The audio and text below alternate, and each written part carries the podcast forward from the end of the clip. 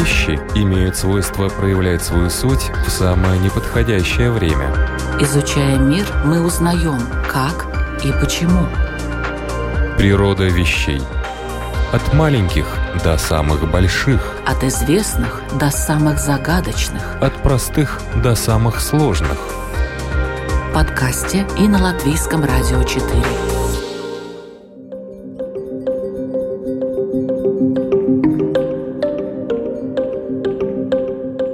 Здравствуйте, дорогие друзья, любители узнавать новое об уже известном. В эфире программа «Природа вещей» у микрофона Людмила Вавинска. Города, в которых мы живем, особенно крупные города, часто называют муравейниками – если смотреть на них со стороны, то люди, как муравьи, бегают, суетятся, куда-то спешат по своим делам, и кажется, что их поведение хаотично и бессмысленно. Однако все подчинено определенным правилам и законам, и если их не знать, то и не понять устройство нашего человечьего муравейника. Но не зря наша жизнь имеет такое название. Близки мы к братьям нашим меньшим и даже очень маленьким по размеру – муравьям. И не только тем, что живем скученно, но и некоторыми другими параметрами. А ведь есть люди, которые заинтересовались этими вопросами очень серьезно, по-научному, и много чего выяснили, неожиданного и парадоксального. Вот, например, Жанна Резникова, доктор биологических наук, заведующая лабораторией поведенческой экологии сообществ в Институте систематики и экологии животных Сибирского отделения Российской академии наук, профессор Новосибирского Государственного университета, автор более двух сотен публикаций о, конечно же, о муравьях. Несколько десятилетий она посвятила изучению особенностей этого вида насекомых. И сегодня я очень надеюсь, что расскажет нам о самом интересном из полученных сведений. Добрый день! Добрый день, Людмила. Хочу сразу внести два дополнения, или, может быть, поправки. Дополнение очень интересное. Вы знаете, кроме слов «человеческий муравейник», есть, оказывается, выражение «человейник». Оно стало особенно модным в последние годы, его стали часто употреблять. Но ввел его, насколько я помню, Салтыков-Щедрин. Так что вот можем так говорить. И еще, да, у меня действительно больше 200 публикаций, но они отнюдь не только о муравьях. Дело в том, что я специалист по поведению животных. Эта наука называется этология, то есть наука о поведении. В этологии есть различные области, в том числе и социальная этология, которая изучает различных общественных животных. Общественные животные могут быть самые-самые разные, и муравьи — это одни из общественных животных. И мой основной такой интерес в этологии — это прежде всего интеллект и коммуникация животных. А и с тем, и с другим муравьев очень хорошо. Уточнения принимаются, а теперь расскажем о муравьях.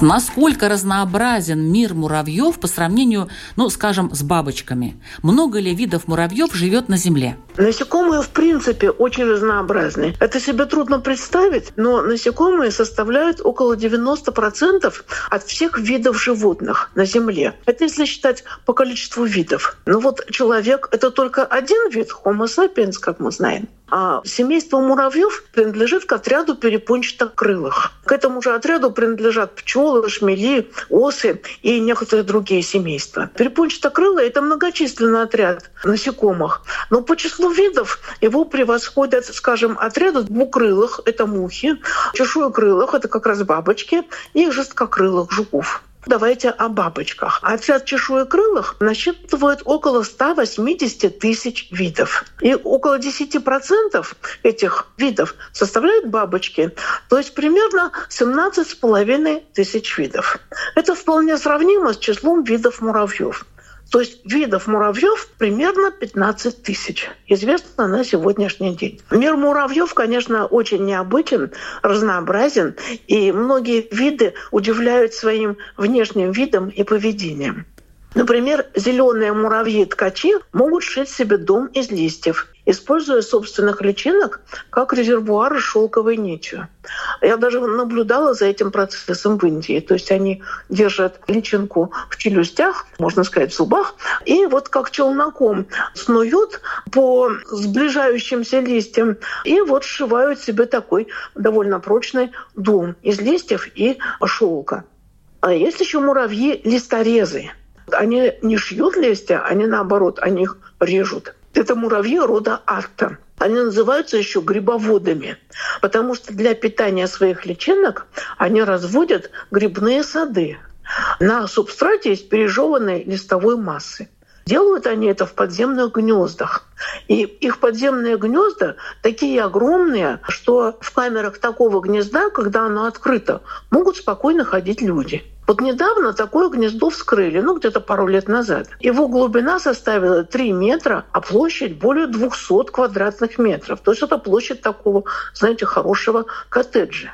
Численности семьи составляют десятки миллионов особей вот в таком подземном гнезде. Да, два вида это интересно, но наверняка есть какие-то еще странные или даже опасные, а может быть самые умные виды муравьев. Есть муравьи-кочевники. Это массовые хищники дождевых лесов. Они движутся плотными колоннами до 50 миллионов особей. И они сметают на своем пути все, от насекомых до млекопитающих. Но, правда, колонна движется медленно. То есть, если ты не привязан к дереву, то ты вполне можешь от нее убежать. А вот есть муравьи-бегунки. Их называют еще фаэтончики, обитающие в пустынях и засушливых степях. Эти муравьи видят очень далеко, а бегают они в одиночку. Ну и, наконец, о самом опасном, наверное, для человека и других млекопитающих муравье. Он называется муравей-пуля. Это житель лесов Центральной и Южной Америки. Это крупные, до 2,5 сантиметров муравьи. Они обладают сильнейшим ядом, который превосходит по силе воздействия яд любой осы или пчелы. Ну и, наконец, вы спрашивали про самых умных. Вот их как раз можно увидеть в лесах Европы, в лесах Сибири, Северной Америки, в лесах Англии. Это более привычные нам рыжие лесные муравьи, которые строят большие муравейники из хвои и веточек. И они есть везде, где есть леса. Знаете, муравьи — это одни из самых распространенных насекомых в мире. Они живут везде, кроме Антарктики. То есть они занимают все экосистемы и все ярусы суши. Ярусы — это означает, что они могут гнездиться и в почве, и на деревьях, и в стволах деревьев, на различных растениях. И кроме того, они и пищу добывают тоже в разных ярусах. И под землей, и на поверхности почвы, и в древесном ярусе. Есть такие виды муравьев, которые вообще никогда с дерева не спускаются и всю свою жизнь проводят в кроне дерева. Вот если говорить о численности муравьев на Земле, то известный исследователь муравьев, профессор Эдвард Винсон в своей последней книге, которая называется «История муравьиного мира», он оценивает число муравьев на Земле в квадриллион, вот такое число, и считает, что скорее муравьи, чем люди, доминируют на нашей планете. Так что какие-нибудь пришельцы из других миров назвали бы ее скорее планетой муравьев. Но вот в своей книге есть такие два очень известных соавтора, исследователя муравьев, Эдвард Вильсон и Берт Хальдоблер. У них есть книга «Путешествие к муравьям». В этой книге Вильсон и Хальдоблер оценивали общий вес муравьев на планете примерно как равный весу людей. Ну, это было где-то, наверное, лет 15 назад, и английские эксперты позднее с ними не согласились. Оценили общий вес людей в 332 биллиона килограмма. Я, конечно, такую цифру не помню наизусть, я ее записала специально для нашего разговора. А вес муравьев при усредненном весе особи в 4 миллиграмма оценивается в 40 биллионов килограмм. Эксперты считают, что около двух тысяч видов лет назад вес людей и муравьев на планете был действительно примерно одинаков, как о том и пишут Хальдоблер и Вильсон. А вот сейчас людей стало значительно больше, и средний их вес тоже вырос. То есть сейчас люди весят значительно больше, чем муравьи. Но все равно получается, что муравьи — это одни из самых распространенных насекомых, которые распространены всесветно, кроме Антарктики, и насекомые, которые живут в разных ярусах от глубины почвы до древесного яруса. Природа вещей. От малых до самых больших, от известных до самых загадочных, от простых до самых сложных. В подкасте и на Латвийском радио 4.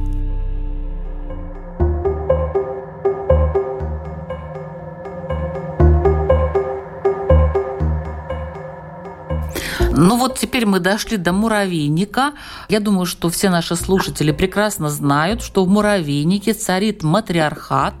Там главное это женская особь, которая и определяет, как должен жить муравейник. А расскажите, пожалуйста, как устроено сообщество муравьев? Вот можем ли мы, люди, чему-то полезному у них научиться в плане обустройства общественной жизни? Боюсь, что научиться нам у них будет наверное, почти нечему, а может вообще почти совсем совсем нечему. Но все-таки, наверное, в процессе разговора мы какие-то для себя полезные вещи отыщем. Но почему я так категорично? Дело в том, что, во-первых, сопоставлять устройство муравьев и э, людей чрезвычайно трудно, прежде всего, потому что муравьи э, не испытывают никаких или почти никаких сексуальных эмоций. От своих ближайших родственников, пчел и ос, муравьи отличаются прежде всего тем, что среди них нет одиночных видов. Вот есть одиночные пчелы, есть одиночные осы, а у муравьев все виды общественные. И более того, их устройство сообщества называется эусоциальным. Значит, а что такое эусоциальное? Греческий корень эу означает хороший, истинный.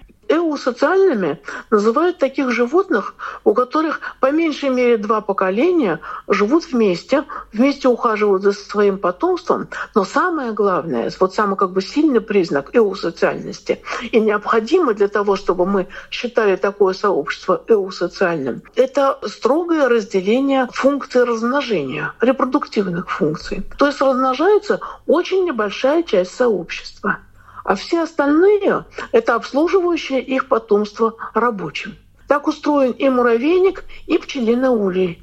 Вот мы знаем ведь, наверное, про пчел, знаем, что у них есть так называемая матка или царица, а все остальные, которые мы видим, вот летающие пчелы, пчелы на цветах, пчелы, вылетающие из улья, это рабочие. Они тоже женского пола, они тоже девушки. Но они именно девушки, это неоплодотворенные самки. Дело в том, что в семье муравьев и пчел есть три касты. Самки, самцы и рабочие. Вот самцы и самки у муравьев крылатые. И самец живет недолго. А самка после того, как она спаривается с самцом и оплодотворяется, теряет крылья, основывает гнездо и превращается в настоящую машину для откладки яиц. Самка, ее называют еще и царицей, может жить несколько лет, а в одной лаборатории самка черного садового муравья прожила 30 лет. Из яиц выходят личинки, из отложенных самкой яиц. И их оберегают и кормят рабочие. То как получаются рабочие? Вырастая, личинки окукливаются, и из коконов выходят муравьи, которые станут рабочими. Но это не оплодотворенные сроках жизни от недели до нескольких месяцев. Если в семье одна самка, то все рабочие будут сестрами. А рабочие это тоже самки, но они, как я уже сказала, размножаться не могут. Ну вот карьера царицы обеспечивается не генетически, а особенностями питания. Царицей станет та личинка, которая получила на этой стадии больше протеина. И вот так устроено сообщество у всех видов муравьев. И различается только количество самок и рабочих в гнезде.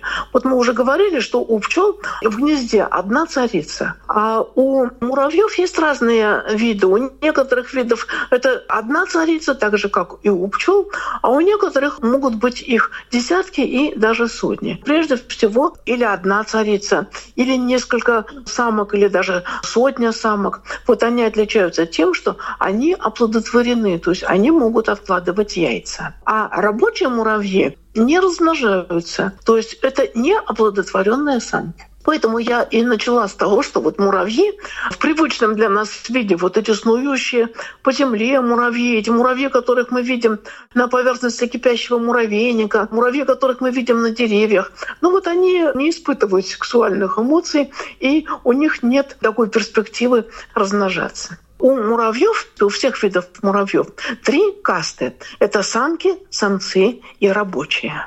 Значит, рабочие — это часть населения, часть э, муравейника, которая обслуживает потомство своей матери, самки или нескольких самок. Но вот эти рабочие, вот эта каста рабочих, она делится на субкасты, выполняющие разные функции. Вот субкасты — это как раз и есть солдаты, внутри гнезда рабочие няньки, мелкие совсем. Когда мы говорили о муравьях-листорезах, то я говорила, что у них такие большие рабочие листорезки имеют большие головы и челюсти. Вот эти большие головы и челюсти, они служат не для защиты, а они служат для того, чтобы вырезать кусочки листьев. А есть солдаты с большими головами и челюстями, которые служат специально для защиты. 15% от этих 15 тысяч видов муравьев имеют субкасты. Но это не виды, это категория населения. Это, можно сказать, карьера. Карьера субкаст и различия в облике,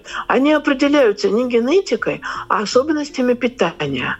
Вот маленькая стройная нянька и большеголовый солдат с огромными челюстями, они могут быть генетически идентичны. Но они получают разное питание на стадии личинки. И вот это разное питание определяет их разный облик и разные функции.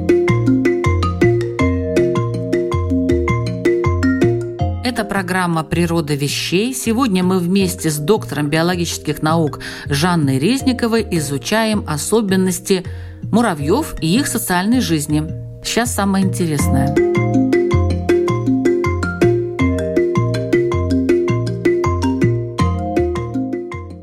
Можно ли говорить об уме какого-то муравья? Какие вообще задачи может решить муравей и отдельная муравьиная семья? Ну вот, знаете, вопрос очень интересный и совсем нетривиальный. Дело в том, что до недавнего времени говорили не об уме отдельного муравья, и вообще это считалось как бы невозможным даже совсем, а говорили только о коллективном интеллекте и э, о том, что муравьи обладают тем, что многие исследователи называют коллективным разумом. Это действительно так. У семьи муравьев выражены очень интересные коллективные реакции, с помощью которых семья в целом может решать различные задачи. Но вот в русском языке колонией просто есть такие разночтения. Есть термин колония, колония, и есть термин семья. В русском языке колонией муравей называют группу родственных муравейников, считая, что в одном муравейнике живет одна семья. Но английский термин «колони», который более прижился в, конечно, международной литературе, он соответствует одной семье, а группа муравейников называется суперколония. И часто это действительно супер то есть вот у уже знакомых нам с вами рыжих лесных муравьев вот такая группа родственных муравейников или суперколония может контролировать целый лесной массив. То есть вот вы входите в лес, вы видите, вот муравейник, вот на каком-то расстоянии вы видите еще один купол, еще один купол, еще один купол. И если вы как следует присмотритесь, может быть, пойдете по муравьиной тропе, отходящей от одного из муравейников, то она приведет вас к соседнему гнезду. И вы увидите, иногда, если повезет, вы даже можете увидеть, что они связаны между собой, что они таскают туда-сюда либо рабочих особей, либо личинки. То есть они связаны между собой обменными отношениями. Они меняются, ну, чуть Любовна сказала, людьми. Они меняются муравьями, и они меняются пищей между собой. То есть вот получается действительно суперколония. И вот такая суперколония может контролировать целый лесной массив. все вот эти гнезда, которые вы видите в одном лесу, могут оказаться близкими родственниками между собой. Одна суперколония не рыжих лесных муравьев, а такого инвазивного вида, аргентинского муравья, который проник очень широко в Европу, занимает более 6 тысяч километров в Европе. Она занимает более 6 тысяч километров от Италии до северо-западной Испании и насчитывает миллионы родственников, которые принадлежат к миллионам родственных кооперирующихся семей. То есть такой уровень социальности, который действительно человеку даже трудно себе представить. Ну вот если говорить о том, какие задачи может решать семья муравьев, именно семья, вот в английском это будет колония, то уровень социальности у разных видов определяется прежде всего численностью семей. Вспомним о том, что если человек — это один вид, муравей — это не вид, это 15 тысяч видов. И мы перечислили самые интересные из них. Вот среди них были пустынные муравьи-фаэтончики. Это род Муравьи-фаэтончики — это род. Он насчитывает ну, где-то э, десятки видов. А вот муравьи-фаэтончики добывают пищу в одиночку. И их семья насчитывает несколько сотен особей иногда даже меньше, около сотни особей. А вот муравьи-фаэтончики бегают быстро на большие расстояния, до сотни метров. И отдельные муравьи приносят в гнездо разных насекомых, беспозвоночных, скажем, пауков, которых они подбирают погибшими или убивают. А часть э, таких бегунков собирает сладкие выделения насекомых. То есть вот мы видим здесь таких, можно сказать, индивидуалистов, которые действуют без особой связи между собой. Множество других видов обладают совсем иным устройством сообщества, но такими же небольшими семьями.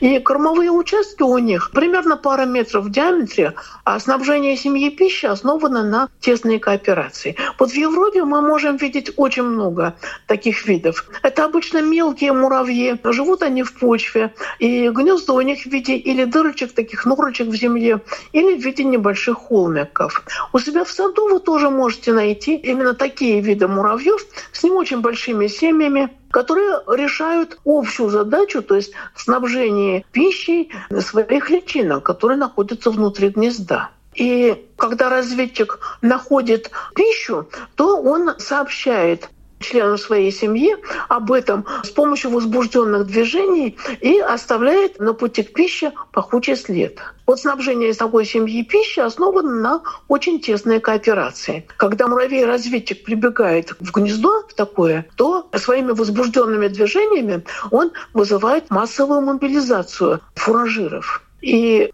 Здесь мы видим уже такое разделение труда на фуражиров и разведчиков. Но на самом деле в семьях с не очень сложно устроенной социальной жизнью разведчики и фуражиры могут меняться местами. А вот сложная социальная структура с разделением труда, профессиональной специализацией рабочих, которая основана на особенностях поведения, начинаются с тех видов муравьев, у которых семьи очень большие. То есть она начинается, можно сказать, с таких городов-миллионников.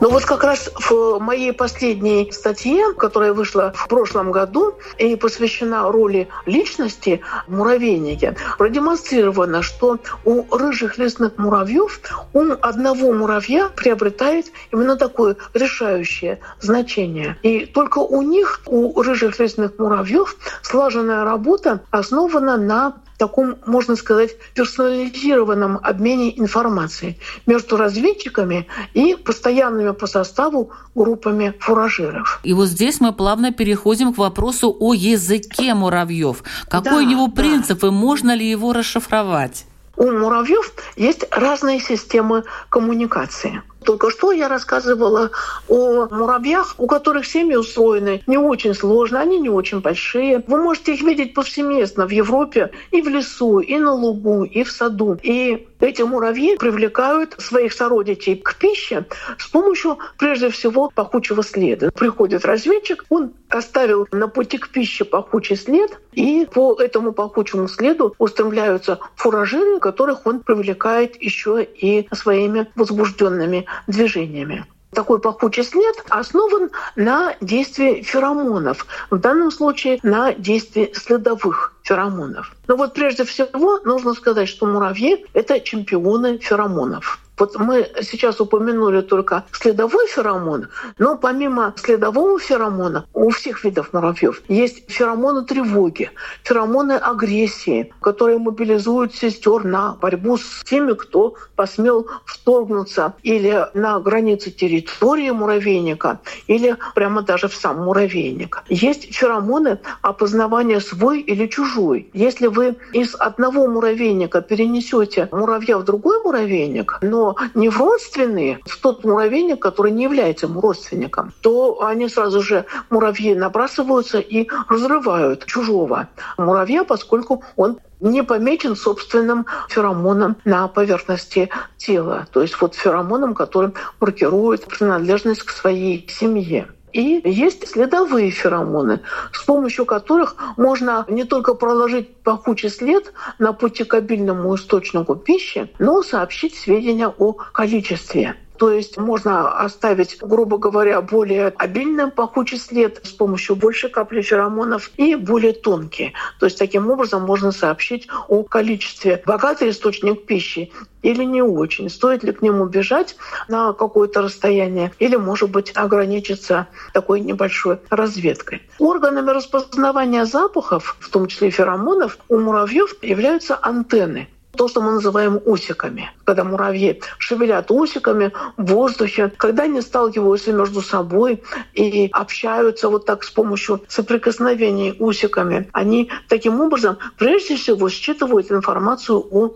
запахе. Но кроме того, как я вам сейчас собираюсь рассказать, с помощью антенн можно передать и более конкретную информацию. Ну, например, вот те же самые разведчики, они приходят в свой муравейник и рассказывают о том с помощью усиков, что где-то там что-то есть какая-то еда. Но я знаю, что ученые проводили эксперименты, сделали такое ветвистое, как будто бы дерево, там такие ходы в разные стороны, в которых не было феромонов, но которые соответствовали тому, что видел разведчик. И что произошло в этот момент? Реагировали ли муравьи на вот этот рассказ разведчика и находили ли они то, что он им советовал? Сейчас я вам все про это расскажу. И рассказать все про это могу только я, потому что именно мы и проводили такие эксперименты. Кроме нас их больше никто не проводил. Почти 40 лет назад мы с моим соавтором, известным специалистом по теории информации Борисом Рябко применили к изучению коммуникации муравьев принципиально новый подход. Сейчас этот подход уже признан в мире, и он называется теоретико-информационный подход. Потому что он основан не на попытках расшифровать сигналы животных и не на попытках как-то договориться с животными, может быть, на каком-то языке посредники, как, наверное, слушатели знают, произошло с человекообразными обезьянами. Был выработан язык-посредник на основе человеческого языка. В основу лег язык жестов, который используют немые. И вот еще в 60-е годы удалось таким образом договориться с шимпанзе, орангутаном и гориллами. С муравьем, пожалуй, такой способ общения невозможен. А вот что касается попыток расшифровки вот этих быстрых движений антенн, то вот такие попытки как раз до наших исследований предпринимались. Это было еще в 70-е, 80-е годы 20 века. Особенно с э, развитием видеосъемки уже в 90-е годы пытались расшифровать вот эти тонкие движения антенн. Но в отличие от медоносных пчел, у которых язык танцев был был в свое время расшифрован Карлом фон Фришем, это один из нобелевских лауреатов по этологии. Вот мы в самом начале передачи говорили, что я представляю науку этологию. А вот я занимаюсь именно этологией, наукой о поведении животных. Вот Карл фон Фриш был один из трех нобелевских лауреатов в 1972 году, которые получили Нобелевскую премию за разработку основ новой науки. И непосредственно Карл фон Фриш получил эту премию за открытие языка танцев пчел, за расшифровку языка танцев танцев пчел. Язык жестов, антональный код муравьев расшифровать оказалось либо невозможно, либо чрезвычайно трудно. Во всяком случае, никому это до сих пор не удалось. И вот мы предложили подход, который назвали теоретико-информационным, Почему он так называется? Потому что к коммуникации животных мы подходим в некотором смысле как к черному ящику. То есть мы знаем, что есть на входе и что есть на выходе. Мы просим животных передать количество информации, которое мы заранее задаем сами. Природа вещей от малых до самых больших, от известных до самых загадочных, от простых до самых сложных – подкасте и на Латвийском радио 4.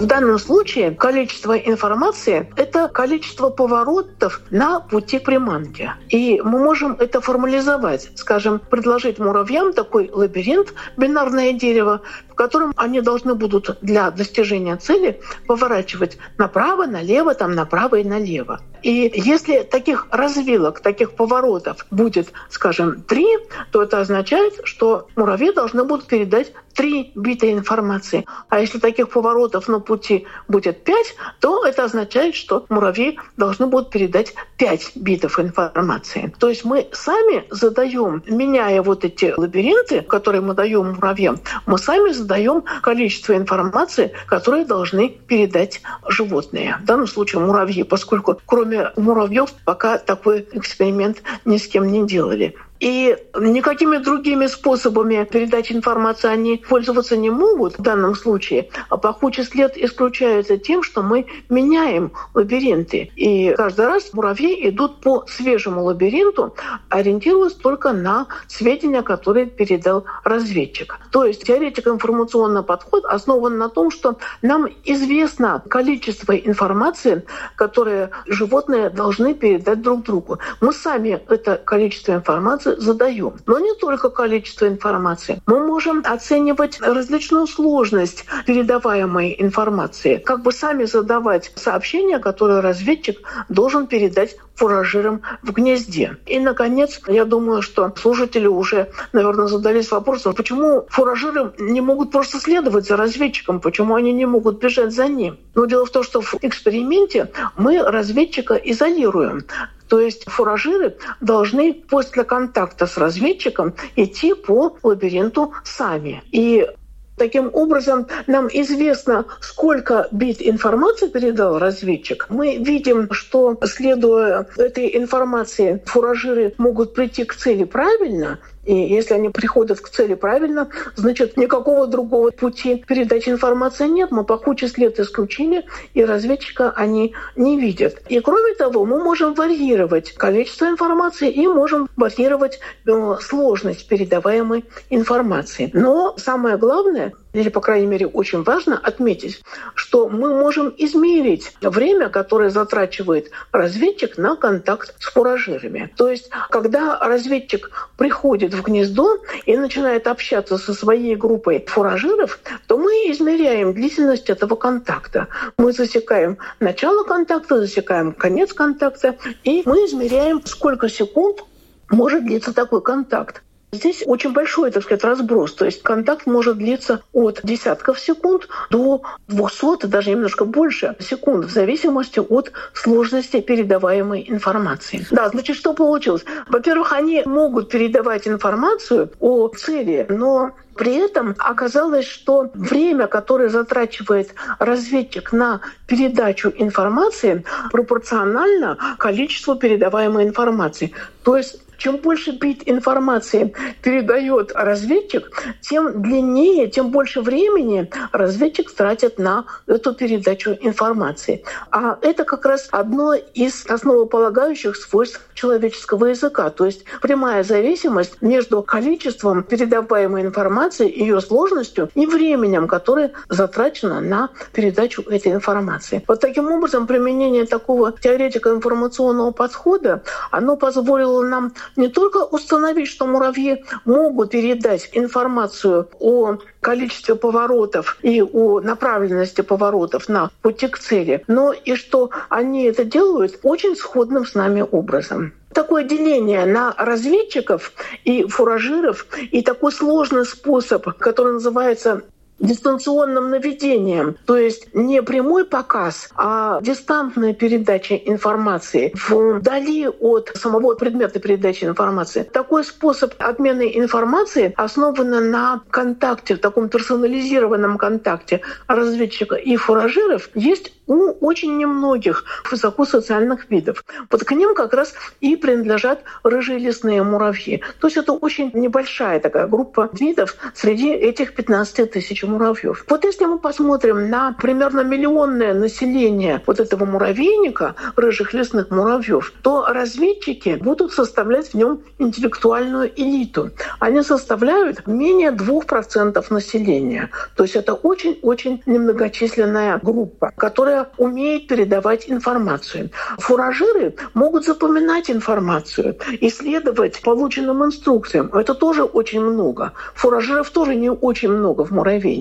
Но все остальные муравьи в муравейнике заняты значительно более простыми работами. И вот в одном эксперименте, когда мы занимались как раз изучением разных свойств, можно сказать, психологическим портретом разведчика, чем он отличается от других муравьев в муравейнике, так получилось, что мы изолировали разведчиков в отдельное вполне комфортабельное жилище, и семья муравьев осталась без своей интеллектуальной элиты. При этом мы их кормили, ухаживали за ними, то есть у них не было необходимости добывать пищу каким-то сложным путем. Мы кормушку им ставили прямо вот непосредственно у входа в гнездо. Но тем не менее, лишившись своей интеллектуальной элиты, у нас получился такой в каком-то смысле философский пароход, известный сейчас, я думаю, что у многих на слуху. Это философский пароход, на котором из России в 1923 году была вывезена такая небольшая группа мыслителей и философов. Но в данном случае получился такой философский пароход «Муравейники». И Будучи лишены своей интеллектуальной элиты, муравьи забаррикадировались в муравейнике и через какое-то время просто погибли, несмотря на то, что у них была в избытке вода и пища.